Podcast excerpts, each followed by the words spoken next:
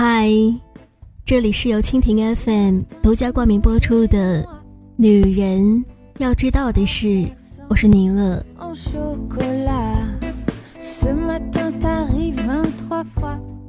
一个女人有格局，就意味着她是一个有见识、能独立、会思想的人。可怕的是，有的姑娘进入了更宽广的世界，却始终没有属于自己的思想和主见。我很喜欢《欢乐颂》中关雎尔对樊胜美一门心思想挤进更高阶层的评论。这种档次的活动，他去了又能怎么样？虽然人跟人是平等的，可社会就是有阶级之分。你无视阶级，只会碰壁；努力做事，克服局限，才是真的。我也很清晰地记得安迪对樊胜美工作的定义：办公室游子。这就是为什么樊胜美如此爱熟人情世故，却只混了个中游荡荡。格局是任何人想要获得巨大成功的先决条件。作为一个姑娘，若有心比天高而不愿得命比纸薄的悲催，最起码要有大气的思维方式，肯踏实努力的去奋斗。靠自己去谋取梦想，而不是一门心思的依附他人成长。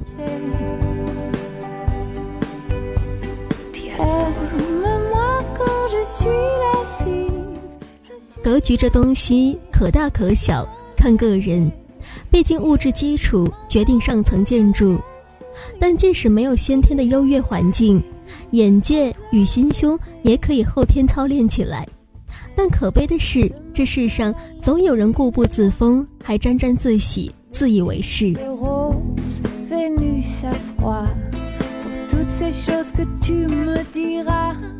朋友考完中级口译后，到试点附近的一家拉面馆吃午餐，他的斜对面坐了三个姑娘。按朋友的形容，三个姑娘一看就是没有受过多少教育的杀马特。无论是从着装妆容还是行为举止来评判，都处处散发着挑战审美神经的味道。三个人都讲着一口地道的陕西方言，熟视无睹旁人的大声交流着。其中一个姑娘从一进门开始便不停地讲述她的被求婚史，说来说去无非是这样的：男方用了十万块钱买下了她，这一账单里包括彩礼、酒席。车子，他家不需要给任何的陪嫁，男方还有县城老家盖的一套房子。他说这些话的时候，旁边两个单身姑娘用满是羡慕的眼光盯着他无名指上时不时被转动的一颗仿卡地亚水钻，不断发出惊叹的语气词，这让结婚的姑娘颇为受用，说得越发起劲。我未婚夫花了八百块钱给我租了一套超级漂亮的婚纱呢。和某某明星结婚时穿的款式一样，回头你们来，我穿给你们看。结婚姑娘的下巴得意的要扬上了天，朋友好笑的向我模仿着，没有嘲笑，没有鄙夷，也不必说每个人对幸福的定义不同，只论一个连依靠自我能力买一套独属婚纱都无为的女人，穿着婚庆租来带满假冒饰品的廉价媳妇，成为一个。被安排相亲，又被卯足劲榨取金钱换来婚姻的丈夫的妻子，还要靠比较状况不堪的他人来沾沾自喜那点可怜的认可与满足，到底能获得多少尊重与幸福？我只知道，能用金钱买来的女人都不被尊重，能比较出来的幸福都不真诚，能论天高海阔的都不是井底之蛙。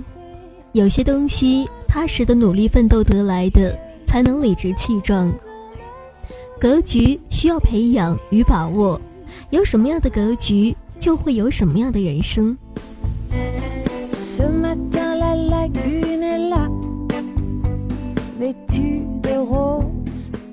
专业课老师读研时，同班有个长得非常漂亮的女生，长头发，温柔善良，袅袅婷婷，楚楚动人。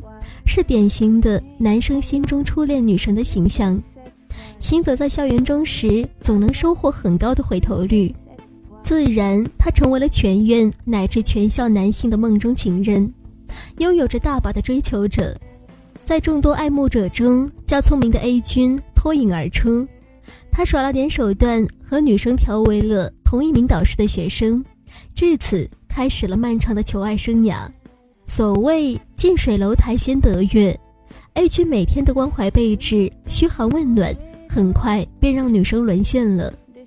女生是异地人，初来他乡，因为过于耀眼，性格又内向，便没有什么同性愿意成为她的朋友，所以一点点温暖就足以让她产生依赖。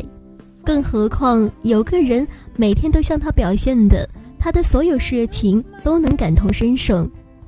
不难想象，当她与 A 君的关系越来越暧昧时，所有人在惊讶之余都会表现些许理解。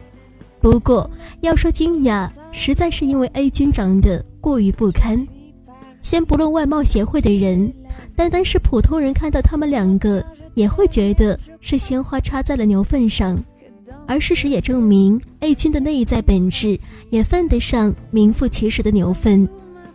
那是两人关系拉近后的某一天，A 君约女生去唱歌，说是同学们搞的活动，过去助助兴。可当女生到达预定地点后，却发现只有 A 君一个人在那里等待。出于友好，女生也没有多想，就和 A 君进了唱吧。接下来的事情是每个人都会唾弃愤恨的。没错，A 君做出了出格的行为。更可恨的是，第二天回到学校，A 君不仅没有一丝内疚与歉意。反而敲响了所在楼层的每一个寝室门，洋洋得意地向所有的男生耀武扬威地说：“嘿，我把你们的女神给上了。”此后，学校的每个人看待女生的眼光都变了样。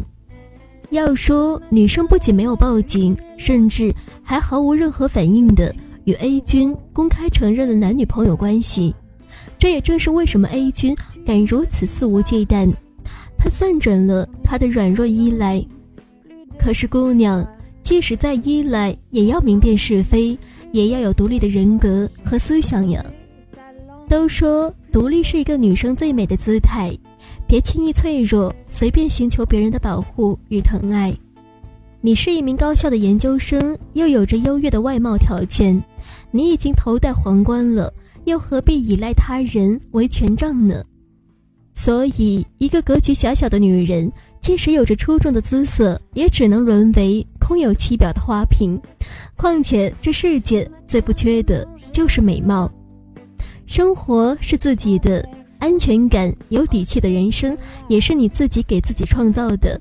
不要把情绪都寄托在任何一个人的身上，也不要拿自己的未来去赌，因为除了你自己，没有任何人会为你的错误买单。更何况，那只是一个毫无人品可言的渣男。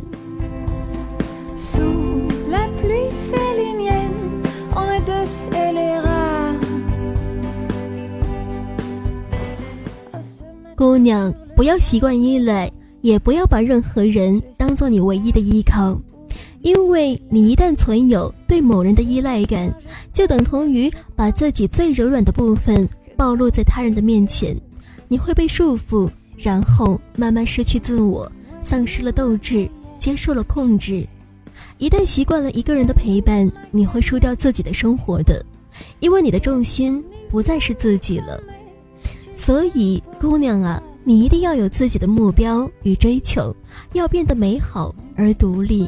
如果你想过得快乐，把生活跟目标联系在一起，而不是跟某个人或者某些事情，这样有他。很好，没有他也没什么大不了。有格局的女人不好高骛远，她们肯默默的努力，慢慢铺垫成长基石，并坚定选择人生的轨迹。即便天生不足，也要磨出一技之长，创造出生活所没有给予的轨道。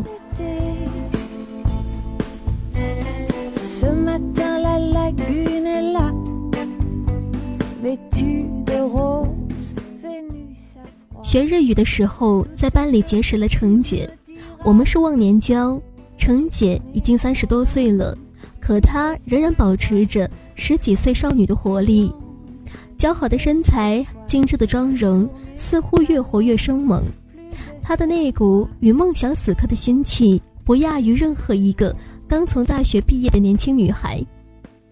她说：“因为没有一个好的出生环境，从小到大都没有条件与能力去做自己喜欢做的事情。如今，她终于靠自己的努力创造了数目可观的存款。她希望重拾以前因为金钱的拮据不得不放弃的兴趣爱好，用自己喜欢的生活方式度过剩余的人生。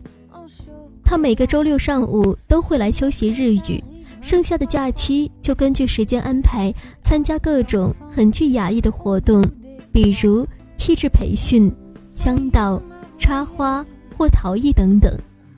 我问他：“你现在的生活已经很成功了，何必再锦上添花学习一门小语种呢？”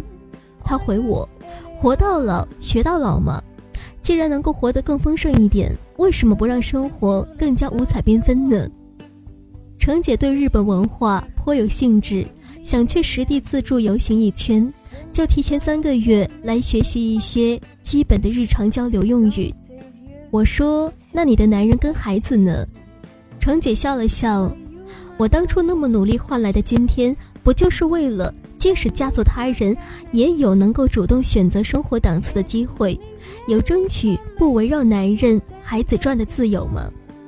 把柴米油盐过成山高水长，我有足够的筹码。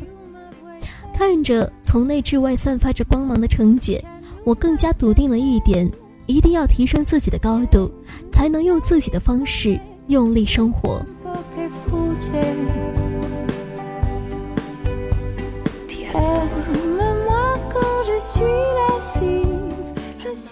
记得有一期的《快乐大本营》，范冰冰语出惊人。我不需要嫁入豪门，因为我就是豪门。大家都惊叹于她的眼界与气度，可我知道，一个女人有底气说出这样的话，背后要看尽过多少世态炎凉，经受过多少披荆斩棘，度过多少颠沛流离，行走过多少举步维艰，如何痛苦挣扎、沉寂不堪，才能换取华冠礼服、艳压群芳。可要成长，要努力，要过上如人的岁月，笑傲群雄，就要义无反顾，一往无前。所以，姑娘，格局远比外貌更重要。它体现着一个人的眼界、气度、见识、心气。它在任何时候都是出奇制胜的武器。它要求我们不把任何东西作为唯一的依靠，而不去努力。不为拥护而绑架，不为依赖而迷茫，不抱怨天生不足，勇敢迈出第一步，将未来把握在自己的手中。如此，姑娘，愿你在一段沉寂之后，终会赢得掌声雷动。